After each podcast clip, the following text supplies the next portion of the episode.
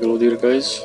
I'm as digital, and this is my first mix of this year made for KK Presents. So, Happy New Year and all the best. Enjoy.